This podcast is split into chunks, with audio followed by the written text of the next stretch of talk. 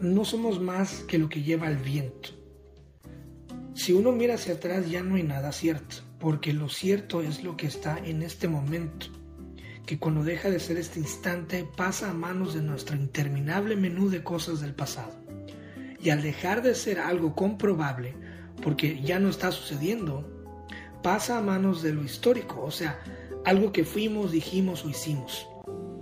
Esto pues al ser nosotros mismos los narradores de nuestra propia historia de vida humana, ya es sumamente moldeable y alterable, donde nuestro ego subconsciente decide qué recordar. Usualmente recuerdos buenos, donde salimos ganando algo o ganándole a alguien, una discusión, un evento, qué sé yo. Nuestra mente también divaga, decidiendo sobre qué recuerdos atesorar.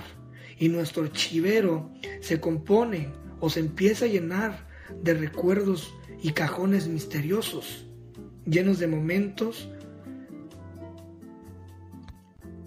que nos causaron algún daño, desagrado o trauma, olvidándonos de ellos poco a poco.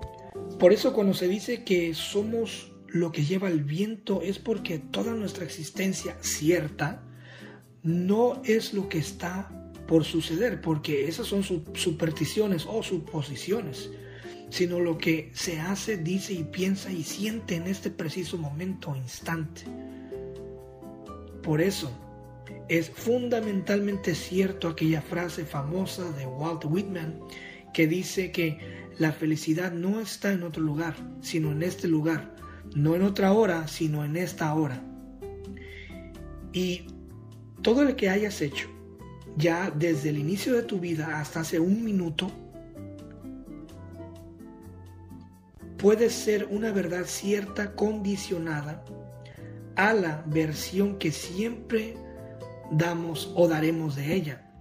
Recuerden que siempre daremos la versión, nuestra versión, donde no seamos precisamente los héroes, sino los menos jodidos.